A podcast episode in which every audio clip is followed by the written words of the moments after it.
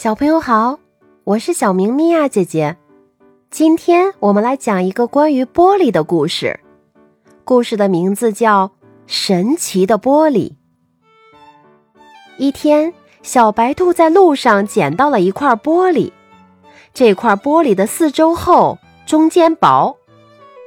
小白兔觉得很新奇，就拿着它这儿瞅瞅，那儿照照，不看则已，一看吓了它一跳。咦，小蚂蚁怎么变成豆豆了？这是不是就是妈妈说的那种神奇的玻璃呢？小白兔边走边琢磨着。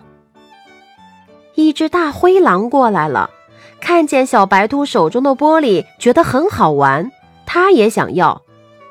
大灰狼说：“小白兔，把玻璃给我。”小白兔不愿意给他，大灰狼狠狠地说。